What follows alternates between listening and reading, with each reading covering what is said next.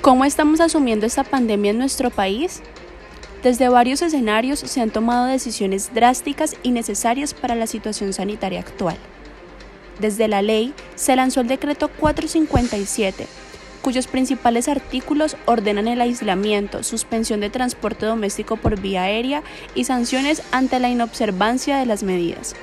Por otro lado, desde lo cultural, se evidencian algunas prácticas cuya intención es disminuir los casos mediante regulaciones en las salidas a la calle, algunas recomendaciones de higiene y cuidados del bien propio y del bien de aquel que está a nuestro lado. Sin embargo, desde la conducta desinteresada y poco prudente de algunos, nace la necesidad de hacer un llamado a que desde la moral se fortalezcan valores como generosidad, tolerancia, responsabilidad y empatía para que juntos podamos salir de esta situación.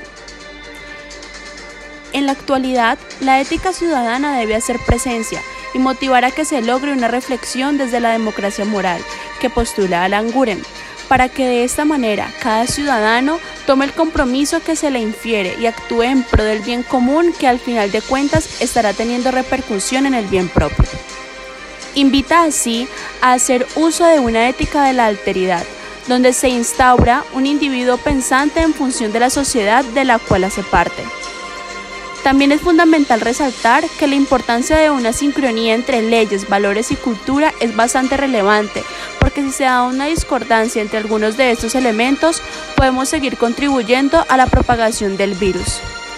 No serviría de nada que el gobierno saque leyes y decretos impidiendo la movilización de las personas si nosotros no somos conscientes de la responsabilidad que debemos tener y salimos a la calle como si el problema no fuera nuestra responsabilidad. Y adicional a esto, llegamos a casa y no tomamos medidas de precaución y autocuidado, las cuales resultan necesarias en nuestros tiempos.